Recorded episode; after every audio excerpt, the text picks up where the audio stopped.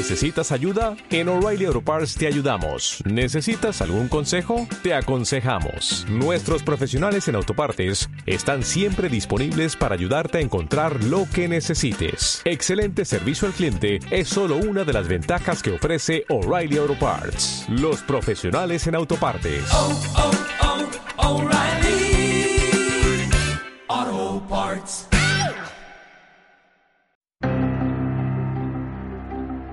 Paseo por tu mente con Óscar Aranda.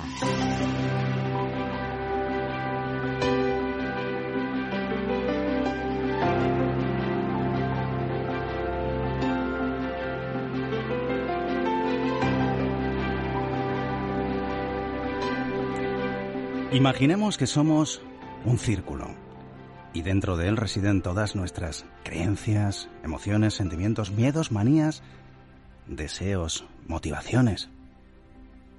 Y frente a ese círculo tenemos otro igual, aparentemente por fuera, pero que en su interior contiene todo lo anterior, aunque claro, distinto. Esos dos círculos un día se juntan y se juntan tanto que al final una parte importante de ellos pasa a ser una intersección entre ambos. Lo que allí reside tendrá que convivir y eso no siempre es fácil. Es lo que ocurre en las relaciones de pareja. Si esa intersección llega a un entendimiento, puede ser maravilloso. Pero si una de esas partes, o las dos, no funciona, podría contaminar no solo a la parte que tienen en común, sino a todo el círculo. Hoy, en Paseo por tu mente, hablamos de relaciones tóxicas.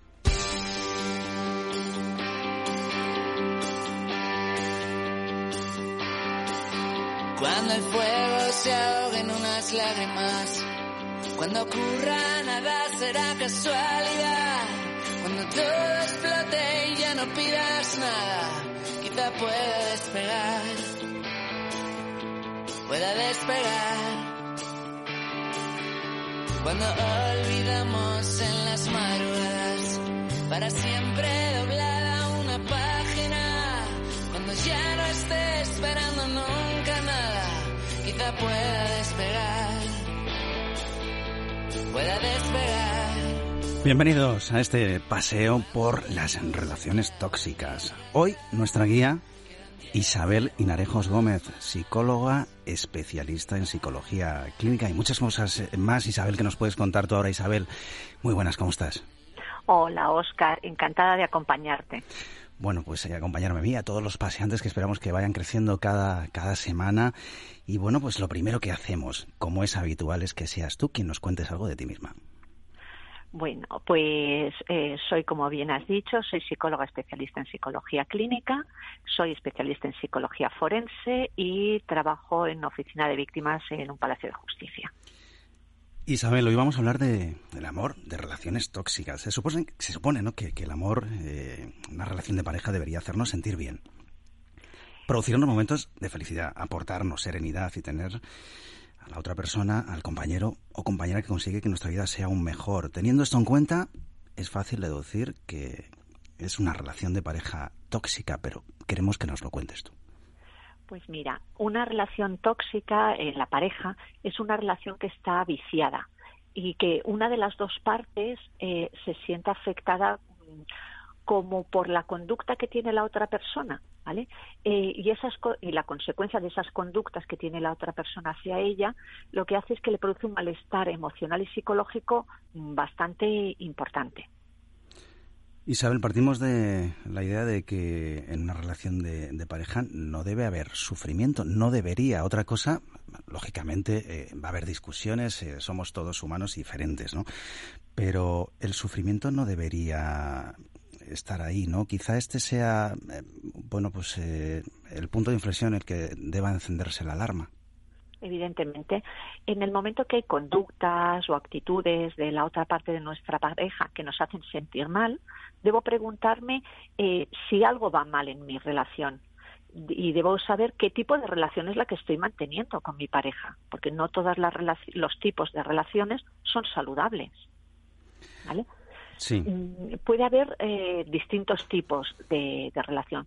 Por un lado, está la relación eh, como eh, que llamamos de llenado, ¿vale? Cuando dentro de la pareja pensamos que la otra parte pues nos complementa, nos llena y que nos aporta eso que a nosotros nos falta, pero eso es un grave error, porque la relación de pareja que tenemos jamás debe ser eh, la vía que debe suplir pues las carencias personales que podamos tener. Entonces, esas carencias se tienen que trabajar de manera individual y no ha de ser responsabilidad de nuestra pareja llenar nuestros vacíos. Pero ese es solo uno de los muchos tipos de, vacío que podemos, que podemos encontrarnos. Uno muy habitual es eh, los mitos del amor romántico. ¿Vale? Pero esos pensamientos no son nada realistas mm, y que nos han acompañado pues en que tenemos un concepto del amor como que el amor todo lo puede, que todo lo, lo condiciona y eso mm, raramente es así. ¿Vale? También pues nos podemos encontrar eh, otros tipos de pareja en la que hay una parte que es muy dominante, que lleva la voz cantante siempre en la pareja y que hace que, el, que nosotros pues nos podamos eh, llegar, dejar hacer convirtiéndonos en una persona pues como mucho más sumisa, que nos acomodamos a lo que la otra parte demanda y dejamos que sea la otra persona la que controle, maneje o decida, mm, aunque pensemos que lo hacemos de una manera opcional, ¿vale? Pero que los roles en esa pareja están como demasiado fijos, demasiado establecidos, demasiado rígidos. Y eso nunca va a ser positivo. Tres tipos de, relaciones tóxicas hemos hablado. no sé si hay más. Bueno, pues contando. sigo enumerando. bueno, lo que consideres interesante. Mira, también hay relaciones eh, que podemos decir de codependencia, ¿vale? En la que los dos miembros de la relación dependen el uno del otro. Entonces, ambos, es como si ambos perfiles de persona fueran más sumisos o más pasivos y siempre van a anteponer el bienestar del otro al suyo propio. O sea, es dar, dar hacia el otro, pero nunca esperar recibir. Y las necesidades individuales en ese punto pues se van perdiendo, se alejan, como que se olvidan y nunca acaban de satisfacerse y a largo plazo acaba produciendo insatisfacción porque nunca nos sentimos como reflejados o tenidos en cuenta. Y luego tenemos también pues relaciones ancladas en el pasado, en el que siempre se idealiza que el pasado siempre fue mejor y siempre se está pensando en qué es lo que no estoy haciendo bien para volver a sentir esa sensación de plenitud del pasado. ¿vale? Mm, pero el pasado es pasado y no lo podemos modificar. Y luego nos encontramos también las relaciones en las que la forma de comunicarse a la pareja es muy pasivo-agresiva. Eso quiere decir que en la relación hay una parte que siempre, eh, una de las partes aguanta, aguanta, aguanta hasta que llega un momento que explota. Y la forma de comunicarse no va a ser abierta, no es sincera, no es libre, mm, porque la comunicación acaba haciéndose como a través de indirectas y de manera hostil, con la intención un poco pues de manipular a la otra persona y, no de comunicar o informar. ¿Vale? Isabel, ¿cómo identificamos eh, cuando estamos viviendo? Eh, queremos poner en situación a las personas que nos escuchan, ¿no? Mm, eh, ¿Cómo identifica una persona que está dentro de una relación tóxica? ¿Cuál es, eh, bueno, pues ese momento, esa circunstancia, esa situación que debe, bueno, pues poner en alerta?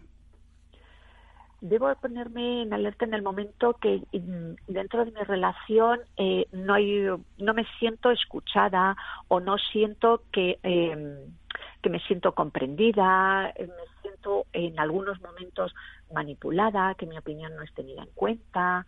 Es que cada pareja y cada caso mm, es, es muy difícil dar recetas genéricas porque cada caso hay que valorarlo en sí mismo, porque la relación diárica que se monta, que se establece entre una y otra persona es única en sí misma. Entonces, mm, es muy difícil dar, eh, dar como un guion genérico porque hay que estudiar la pareja y los vínculos y maneras de comunicarse que se han establecido entre esas dos personas. Sin embargo, es, importante no reparar en, bueno, una situación como esta porque puede tener eh, una relación tóxica, puede tener eh, consecuencias a nivel emocional muy importantes en, la persona, no solamente en el ámbito ya de la pareja, sino, sino en toda, eh, en toda su vida, ¿no? sí, sí, es cierto.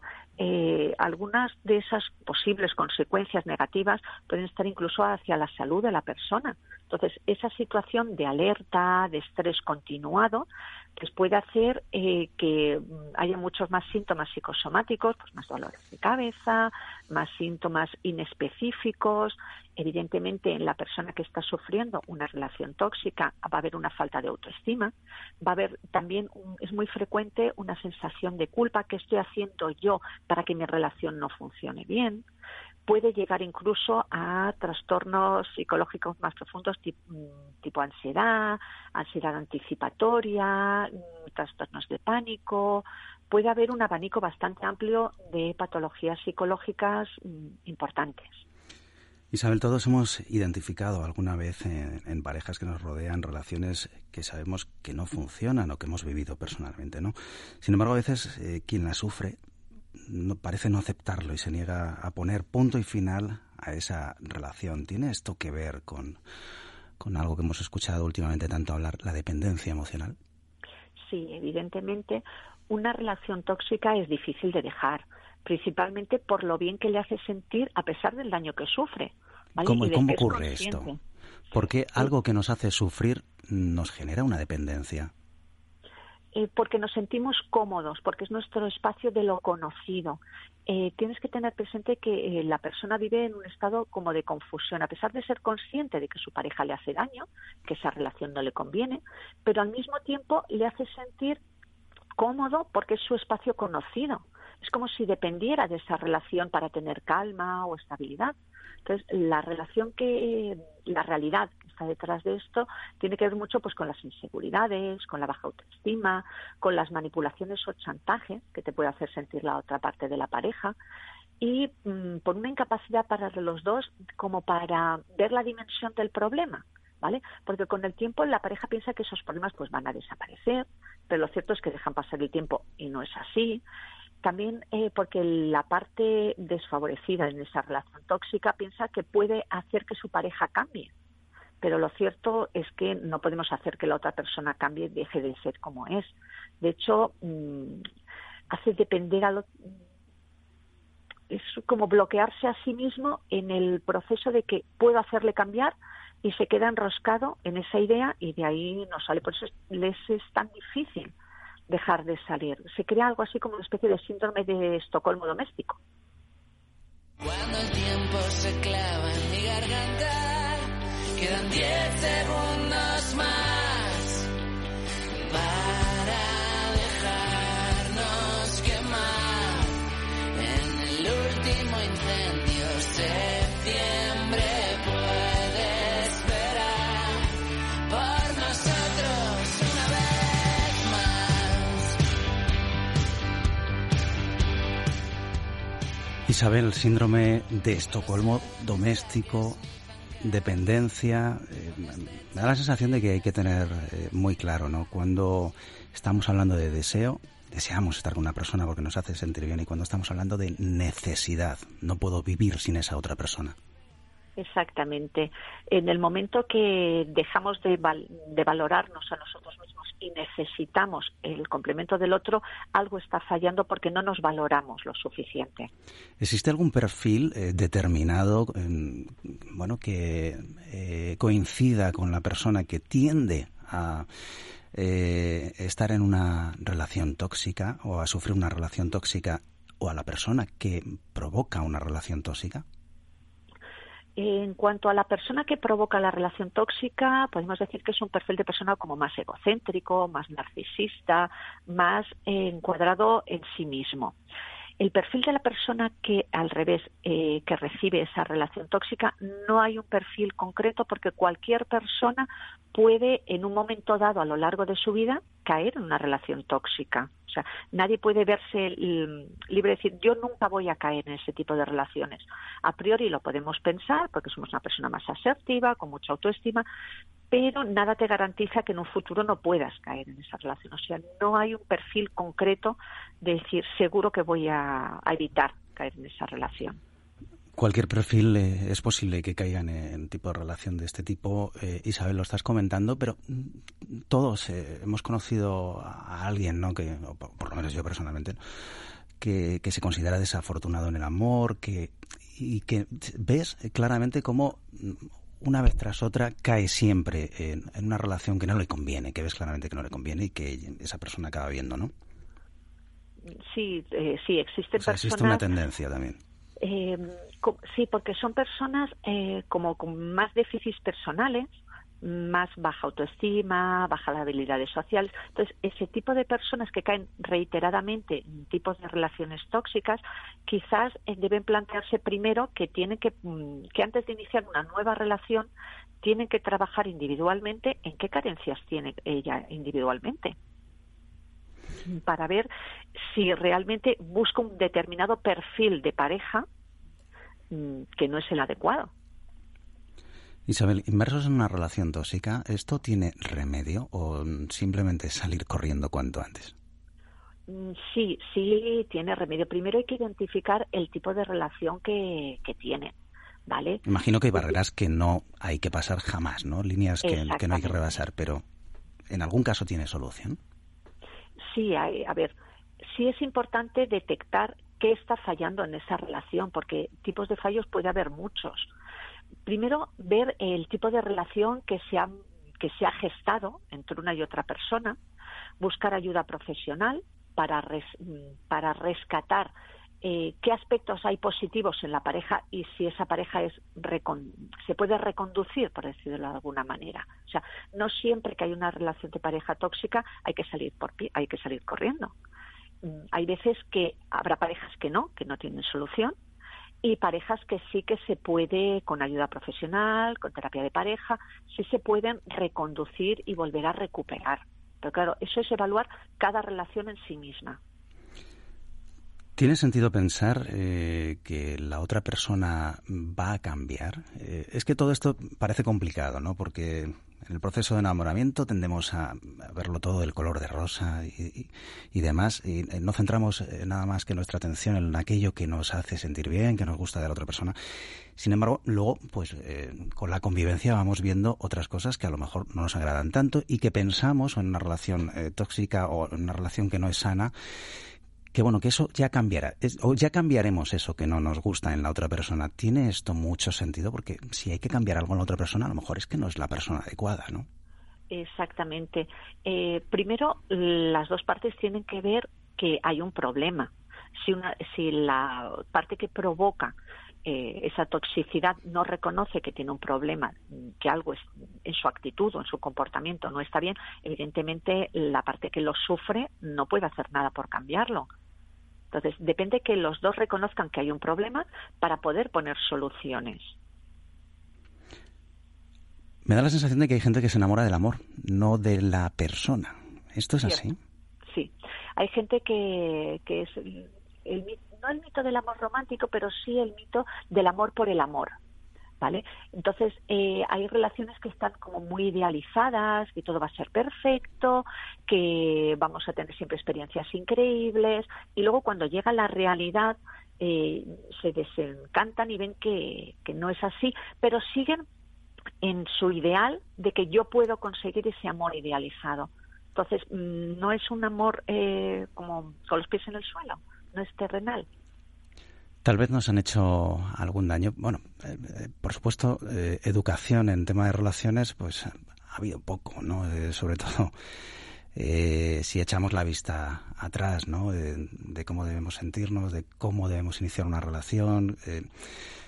ha hecho daño el cine, la música, las canciones. no puedo vivir sin ti, sin ti me muero. Mm, Romeo y Julieta, todo va a salir bien. Si luchas, conseguirás el amor de tu vida.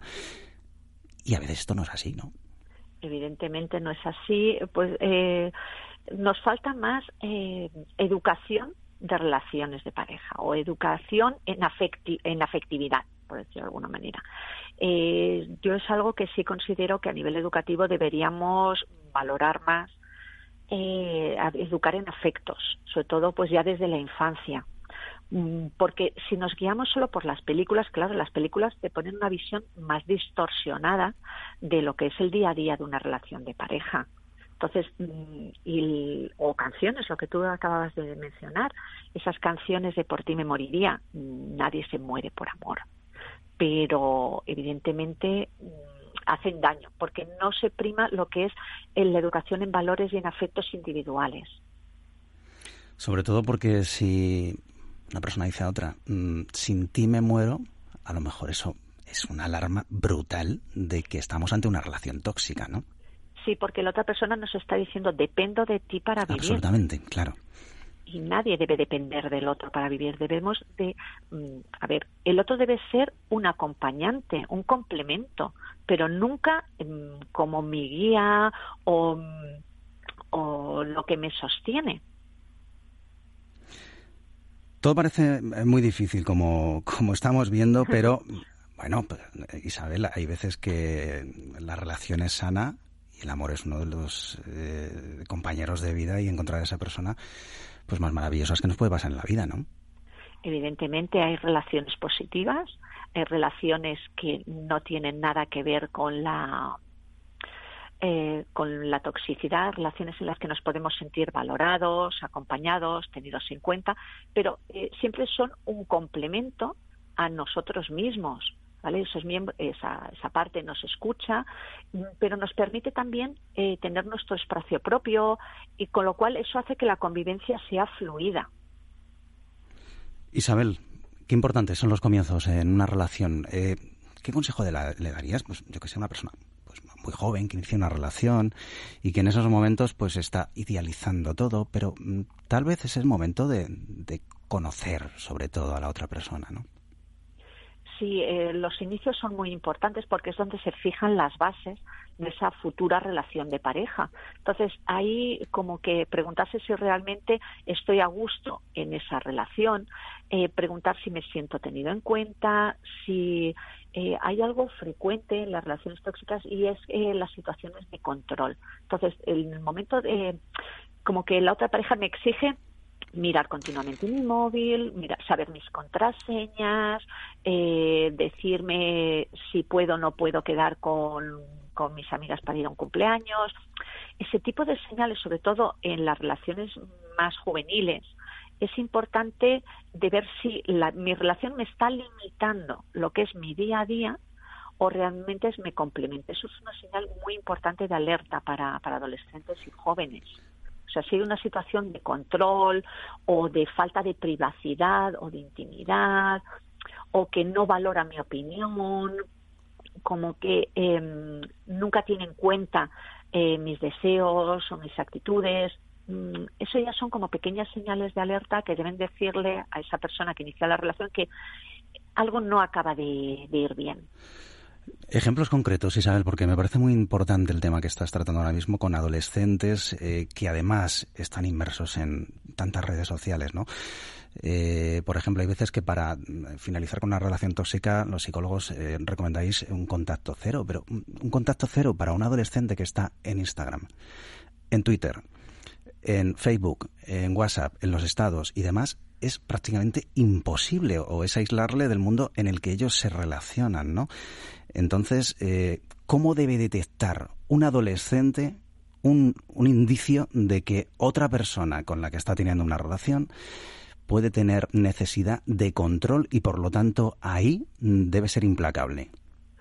En el momento que me exigen, no que yo voluntariamente mi pareja pueda saber mi clave para entrar en el móvil, mi código de acceso, una cosa es que voluntariamente lo sepa y está ahí y no lo usa, y otra cosa es que me exija que se lo diga, me exija entrar continuamente en mis redes sociales. Yo me sienta como vigilada y sienta que tengo miedo a voy a colgar esto, pero no sé si le va a sentar bien que lo ponga o no lo ponga. En el momento que el adolescente va a colgar una foto, va a poner algo en su estado y tenga miedo de lo que pueda pensar la otra persona, si cuelgo esta foto con mis amigas en un cumpleaños a, a mi pareja, no le va a parecer bien o no le va a gustar o me lo va a recriminar, eso ya debe ser una señal de alerta. O sea, yo no tengo que hacer nada por miedo. En el momento que hay miedo o control, es una señal de alerta. Ya no hay ganas de seguir el show, ni de continuar fingiendo, solo quiero ser espectador. Relax Entertainment, me pregunto quién pensó el guion. Debe estar bastante enfermo, fue el estreno de un gran director. Le caerán mis premios y al subir al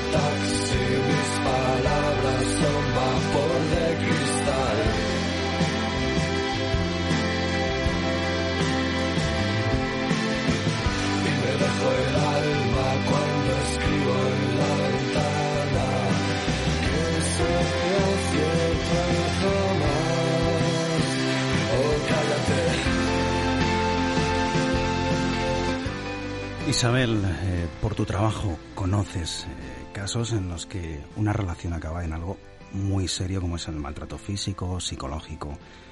De ello me gustaría hablar contigo en otro paseo por tu mente, pero no quiero dejar eh, de pasar la oportunidad para si alguna mujer u hombre que está escuchando este programa vive una situación que pueda tener que ver con lo que estamos hablando, le digas qué debe hacer desde ya, en este momento.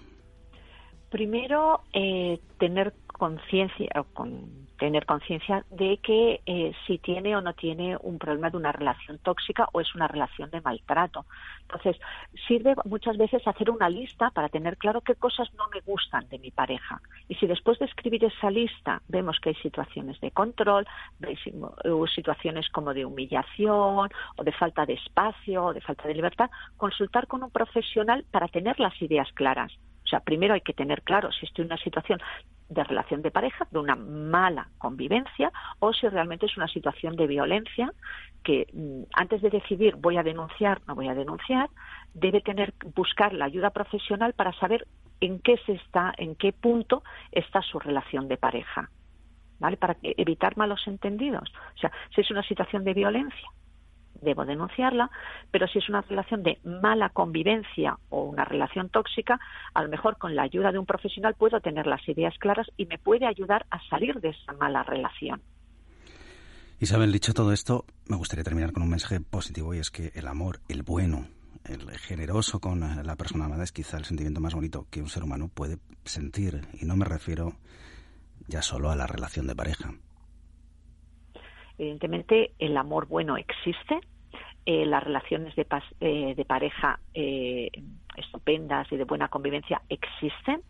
Entonces, que no hay que perder la, la- la esperanza o la oportunidad de vivir una buena experiencia de amor y de pareja.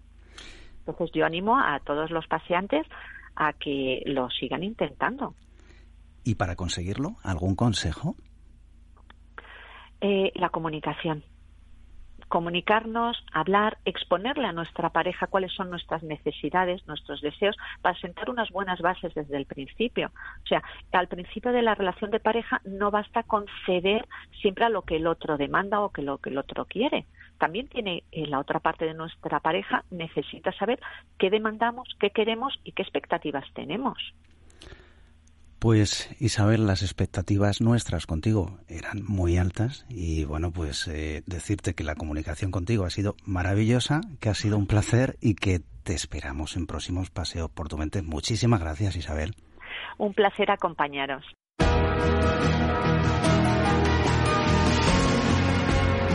Paseo por tu mente con Óscar Aranda.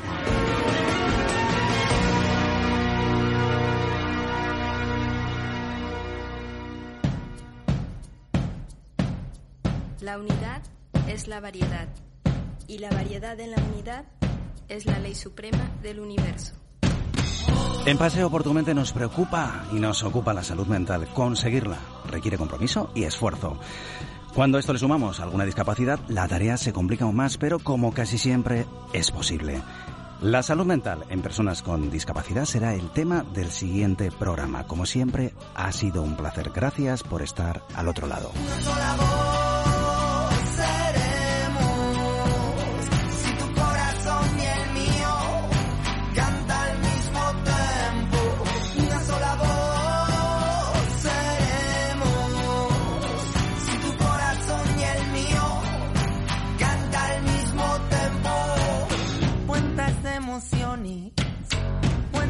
canciones. Uno puede ser la soledad un conjunto de corazones. En el canto sincero, pieles y vidas son un coro pleno. Hacen que seamos una voz que mueva al mundo entero.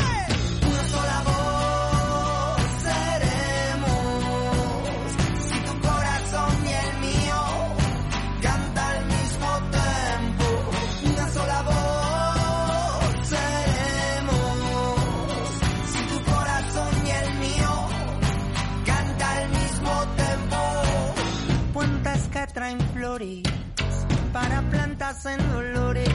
Puños cerrados nunca podrán sujetar otras manos. Es el canto de los hijos de la tierra y el sol, la alianza del tambor y tu voz. Hay caminos que hay que hacer solo y cruces que traen otros nuevos. Buenos Aires abre la boca y te besa el corazón. Barcelona navega por Río, Plata de ley con Hong Kong. México DF emitiendo, Londres sintonización. Dame la mano, sé tú mismo, somos un tambor y una voz.